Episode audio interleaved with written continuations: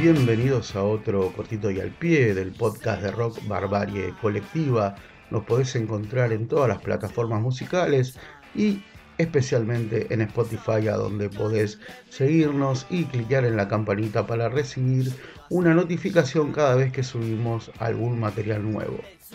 Hoy vamos a hablar específicamente de la relación que tiene la policía, la yuta, generalmente con el rock. Un problema histórico y que llega hasta la actualidad. La relación de la policía y el género del rock ha sido históricamente compleja y en muchos casos eh, presa de un conflicto. Desde sus inicios el rock ha sido una forma de expresión que ha desafiado normas sociales y políticas y que ha cuestionado en lo que se conoce simplemente como el status quo, ¿no? Esta postura de rebeldía y contestación ha llevado a numerosos encuentros eh, tensos, por decirlo de alguna manera, y a choques entre los músicos, eh, los seguidores y el orden policial. Ya para las décadas del 50 y 60, el rock and roll fue percibido por algunos sectores conservadores como una amenaza a los valores tradicionales y un incitador de comportamientos que eh, se presentaban como inapropiados. Las letras eran provocativas y el comportamiento extravagante de algunos de los músicos de ese momento llevaron a que la policía en diferentes lugares censurara presentaciones y prohibiera canciones consideradas inmorales o subversivas.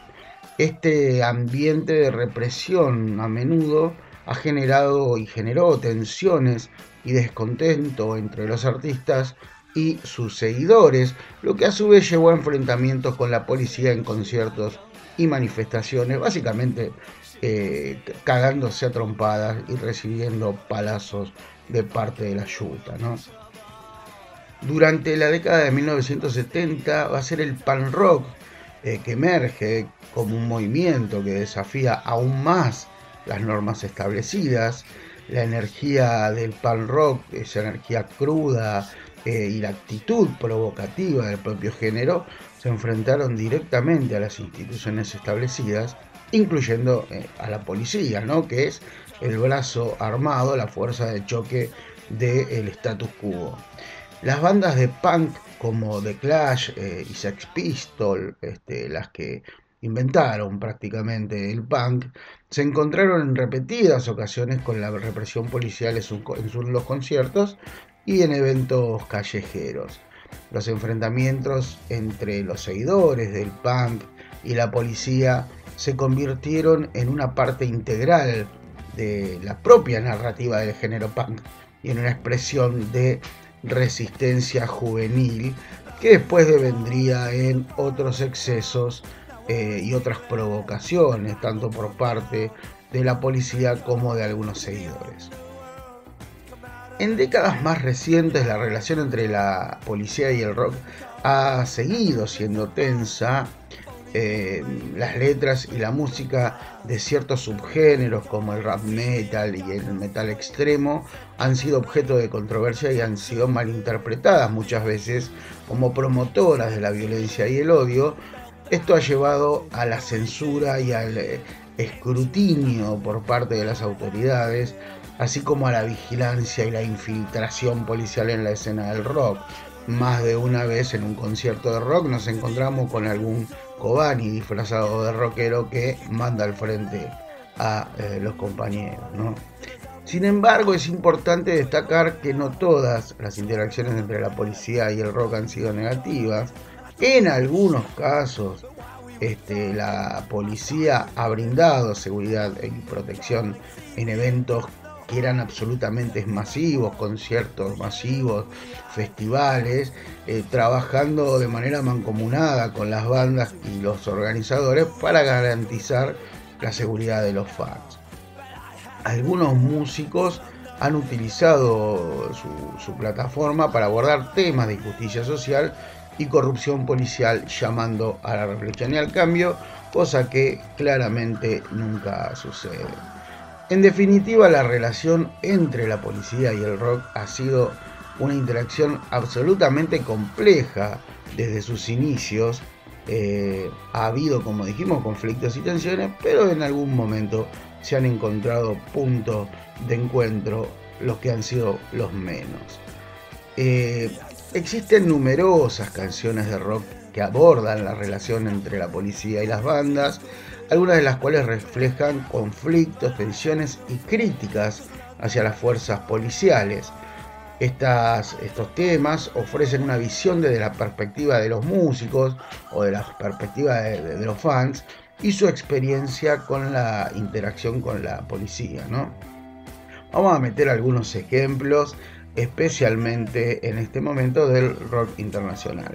Police on My Back de The Clash es una canción original escrita por Eddie Grant y popularizada por la banda eh, en este caso se expresa la sensación de opresión y persecución constante por parte de la policía.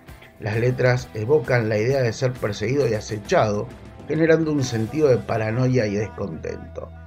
Eh, bandas como The Crickets, The Clash, eh, han escrito canciones que han hablado sobre la confrontación eh, con la ley y las consecuencias de desafiarla. Si bien las canciones no se centran específicamente en la relación con la policía, reflejan la lucha contra el sistema legal establecido.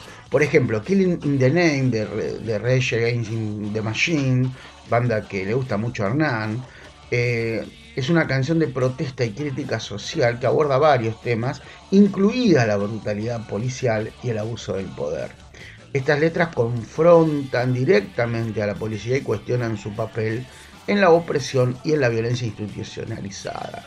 Algún ejemplito más de, orden internacional, Cop Killer eh, de Bad Kant, eh, es una canción bastante controvertida de la banda de heavy metal Body Count, liderada por ICT, eh, que genera un gran debate en su lanzamiento, en el momento en que es lanzada, debido a su contenido explícito y un llamado a la violencia contra la policía.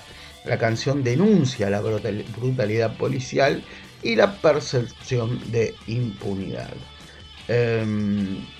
En el orden local podemos decir que, por ejemplo, a ver, eh, de Patricio Rey y sus redonditos de ricota, el tema Yo Caníbal es una canción eh, que eh, aborda la corrupción y la brutalidad policial con letras bastante encriptadas, como nos tienen acostumbrados los redonditos ricotas, pero contundentes, en donde hay denuncia sobre la violencia institucional y la opresión ejercida por las fuerzas del orden.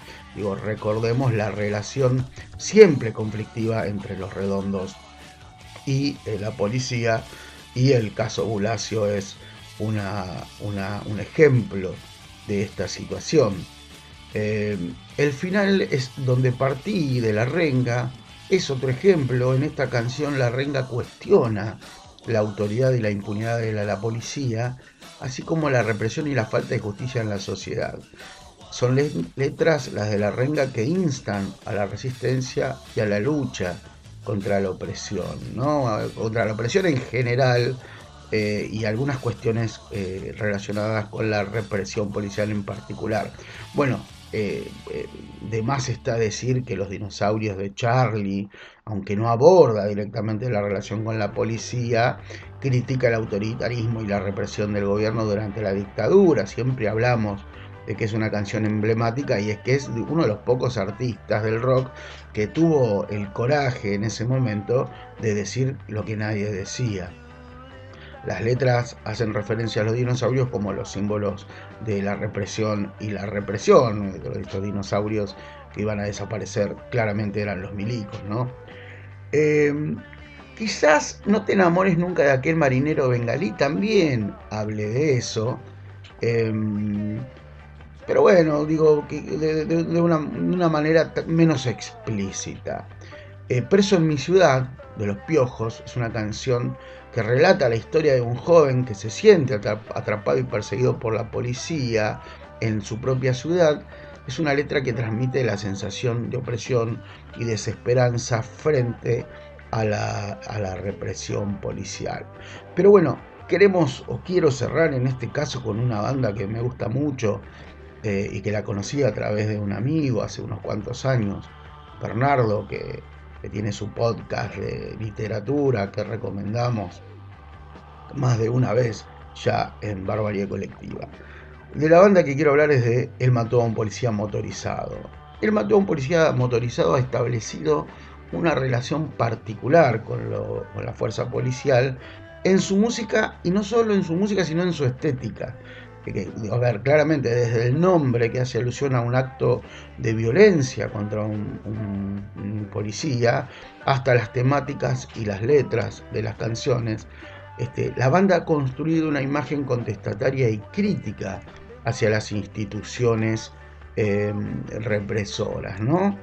Em, a lo largo de la discografía, el matón policía motorizado ha abordado de manera indirecta y simbólica la relación con la fuerza policial, explorando temas como la represión, la injusticia social, la violencia institucional.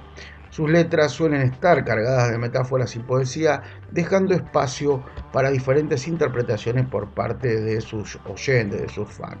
En muchas ocasiones la banda retrata situaciones de marginalidad, alienación y descontento social, donde la policía puede ser vista como un símbolo de opresión o como parte de un sistema corrupto. A través de, las letras de la banda se expresa la angustia y la rebeldía frente a un orden establecido que eh, es percibido como injusto. Eh, de todas maneras es importante destacar que la relación de la banda con los policías, con la fuerza policial, no se limita solo a la crítica o la oposición.